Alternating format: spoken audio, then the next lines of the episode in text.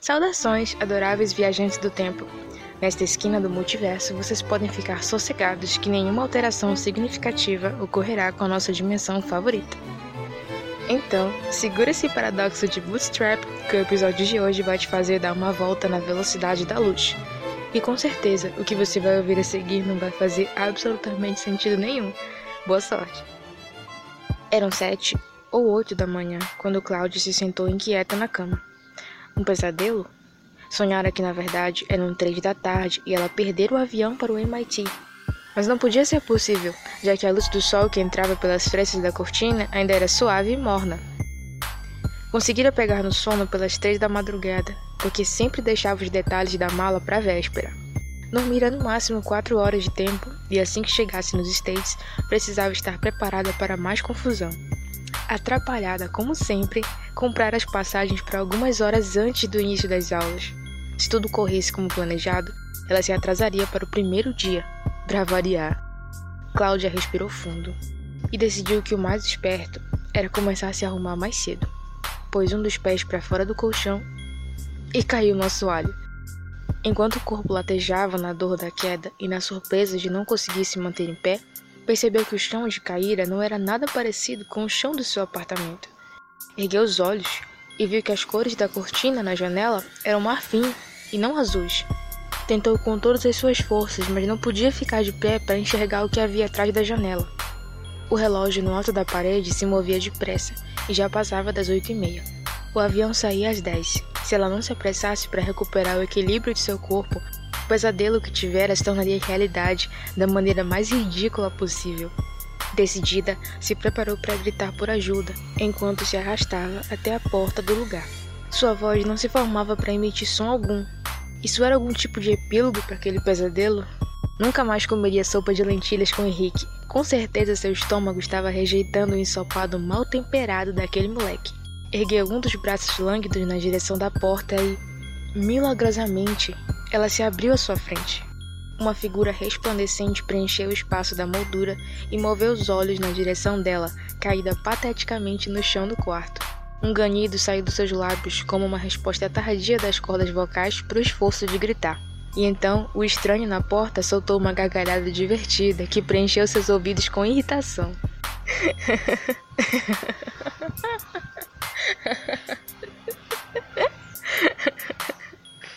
que humilhante! Ele se abaixou e, com um sorriso largo, disse: ah, Até que você parece bem para um salto de quatro horas. Na minha primeira vez, eu vomitei por dois dias seguidos. Um olhar confuso tomou conta do rosto de Cláudia. O estranho a ajudou a se erguer e a voltar ao conforto da cama. Mesmo assim, é melhor você não tentar se mexer por enquanto. A sua pequena travessura causou um estrago e tanto.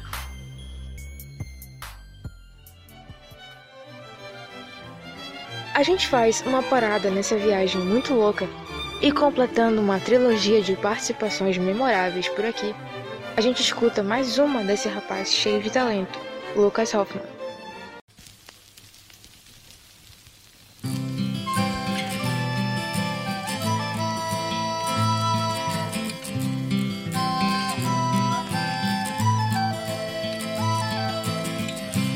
Vi em você as coisas que eu não enxergava mais. Os tempos sombrios acabo de deixar para trás. Agora quantas horas pra te receber em meus braços.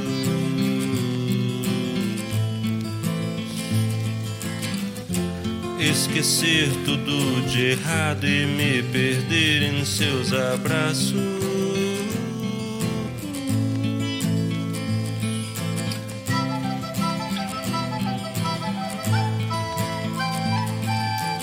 Bem, tu chegaste no momento tanto quanto oportuno. Clareou meu coração que antes estava num escuro tão profundo. Mostrou que a vida é boa quando há alguém pra lhe dizer que tudo vai ficar bem. Tudo vai ficar bem, meu bem tudo vai ficar bem. tudo vai ficar bem. Eu mal posso esperar para ouvir sua batida em minha porta. Tanto tempo sem dizer meu bem, o quanto a amo me sufoca. Seus olhos se ligam aos meus, amor, vinha me dar os beijos teus.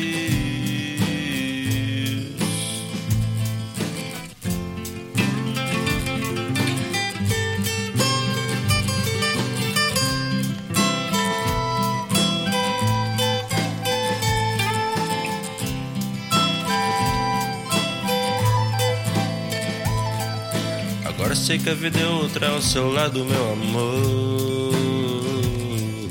Minha felicidade é chegar em casa e sentir o seu calor. Contigo eu tenho a certeza absoluta de que se encerra aquela antiga luta e que tudo vai ficar bem. Tudo vai ficar bem, ficar bem, amor. Tudo vai ficar bem.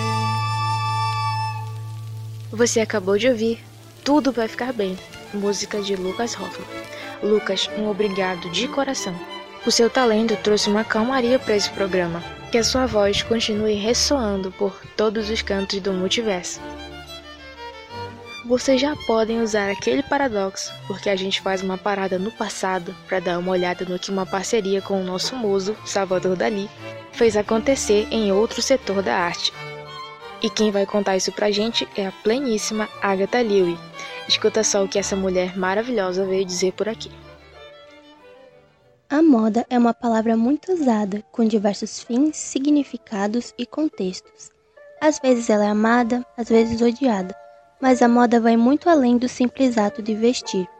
Esse é apenas a ponta do iceberg. A moda é comportamento, reflete o espírito do tempo, o momento que estamos vivendo em sociedade, as mudanças políticas, sociais, econômicas e culturais. Bem como reflete o que somos quanto indivíduos e toda a nossa carga histórica, conquistas, medos e desejos. Ela comunica nossa identidade e desejo de diferenciação, Assim, é um conjunto de fragmentos que fazem parte de cada ser humano como um todo, cada qual com seu pequeno singular universo. Por isso, da efemeridade da moda e sua busca por inovação, pois estamos sempre em constante mudança, tanto quanto sociedade quanto como pessoas. Isso se reflete no ato de vestir. A arte, assim como a moda, é um fenômeno social e por várias vezes na história vimos elas se encontrarem, com colaborações como, por exemplo, da estilista Elsa Schiaparelli e o pintor Salvador Dalí. A Elsa Schiaparelli nasceu em Roma, na Itália, no ano de 1890. Ela estudou filosofia e tinha muito interesse pelas artes vanguardistas, como o dadaísmo, cubismo e o surrealismo. Ela foi responsável por diversas inovações na moda, que perduram até hoje. Foi a primeira a dar nomes e temas para as coleções, trazendo conceitos que davam uma unidade às peças. Ela pensava a roupa como um todo, desde o tecido até os botões, e trouxe materiais diferenciados para suas composições, que eram ousadas e inovadoras para a época. Inclusive, foi ela criadora do famoso rosa choque. A silhueta de suas roupas eram clássicas, o que as tornavam revolucionárias eram suas cores, bordados, estampas e materiais inusitados. Suas roupas eram uma tela em branco, na qual ela preenchia sua superfície com esses elementos. No decorrer de sua carreira, Schiaparelli fez parcerias com diversos artistas.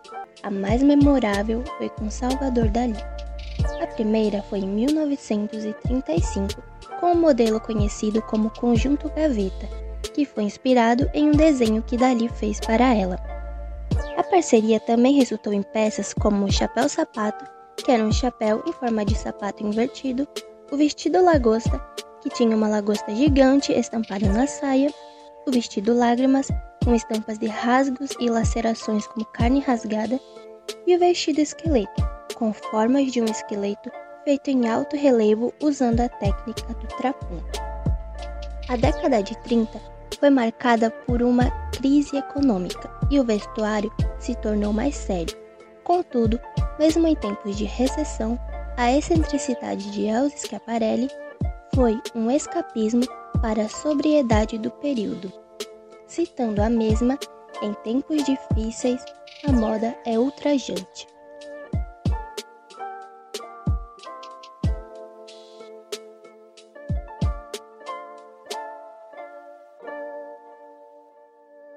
Muito obrigada, Agatha, pela sua participação poderosa nesse episódio.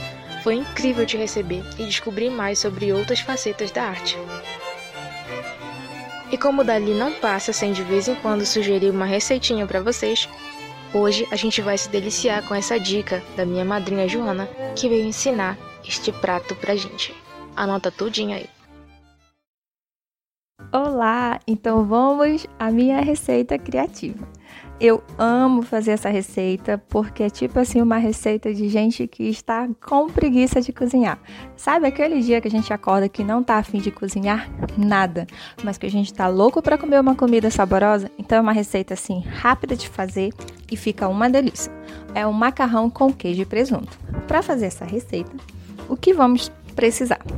Do macarrão, mas é aquele macarrão tem formato de ninho, parece ninho de passarinho, mas ele não pode estar muito quebrado. Quanto mais unidinho, quanto mais perfeito tiver o ninho, mais interessante vai ficar essa receita. Vamos precisar de queijo cortado em cubos pequenos, ou pode ser queijo ralado também, tá? E presunto. A quantidade vai do gosto de cada um. Eu amo queijo e presunto, então eu coloco um monte. Mas você pode colocar para meio quilo de, de macarrão. Você pode estar colocando 300 gramas de queijo cortado e de presunto também, que vai dar super certo. Requeijão, uma delícia. Precisa ter requeijão também. Orégano, que é um toque especial que eu gosto de dar. Creme de leite e dois pacotes de molho pronto tá? Como é que eu faço isso? Eu pego lá uma travessa tipo Marinex, ou pode ser qualquer outra forma que vá ao forno. Eu pego o primeiro pacote de molho pronto de tomate, porque já que é uma receita assim de preguiçoso, eu vou levar mais tempo se eu for fazer o molho de tomate do fruto mesmo. Então eu prefiro usar esse que a gente já encontra lá no supermercado, que é mais rápido. Então eu coloco esse molho de tomate todo nessa travessa, forro ela todinha com molho de tomate. Vou, depois que eu já forrei tudinho, eu arrumo o macarrão ninho cru, detalhe, a gente não precisa perder tempo para cozinhar o macarrão. Praticidade é a palavra da vez. Arrumo todo os ninhozinhos de macarrão na minha travessa. Depois eu coloco requeijão em cada um, vou colocando um pouquinho de requeijão nele coloco queijo, coloco o presunto, depois eu jogo um orégano por cima e coloco ainda de novo requeijão, porque requeijão é uma delícia na receita. Eu amo. E depois eu jogo aquele queijo ralado por cima, assim, só para dar aquele toquezinho gostoso e ficar bem derretido, bem gostoso. Aí eu vou pegar, pego aquele outro extrato de tomate que sobrou, misturo com creme de leite. Uma caixinha de creme de leite é o suficiente. Coloco uns 300 ml de água fervente. Faço um molho com esse molho de tomate e esse creme de leite. Coloco mais um pouquinho de orégano, porque eu sou a louca do orégano e fica uma delícia, aquele gostinho assim de pizza, aquele cheiro, fica uma delícia, gente. Rego todo esse macarrão Vou molhando ele todinho com esse outro molho que eu fiz. Depois eu cubro essa bandeja com papel alumínio, porque como o macarrão está cru, esse papel alumínio vai ajudar ele a cozinhar mais rápido. E levo ao forno a 220 graus por 25 a 30 minutos. Depois que passou 30 minutos, eu tiro de lá, coloco mais queijo para ficar assim derretido, ficar uma coisa deliciosa. Jogo mais queijo e a louca do orégano ataca de novo. Coloco mais orégano e levo pro forno. Aí eu não preciso mais cobrir com papel alumínio, é só para gratinar. E deixo lá por mais uns 10 minutinhos. Depois, gente, vocês precisam experimentar. É uma delícia. A gente come uma, come duas, come três vezes. É uma delícia. Vocês podem fazer que vocês não vão se arrepender.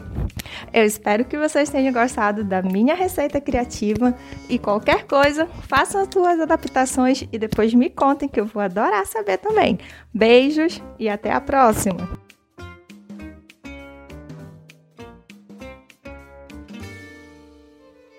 Essa foi a minha maravilhosa madrinha. Deu até fome, e como a gente não pode seguir viagem sem abastecer o estômago, o nosso salto vai terminando por aqui. E quem sabe a gente se veja outra vez por essas bifurcações da linha do tempo. Tchau! Atenção aos passageiros de primeira viagem, o salto no tempo é uma experiência incomum, seu uso pode trazer riscos, procure um astrofísico, físico teórico, leia Stephen Hawking e Albert Einstein, assista a Cosmos de Carl Sagan.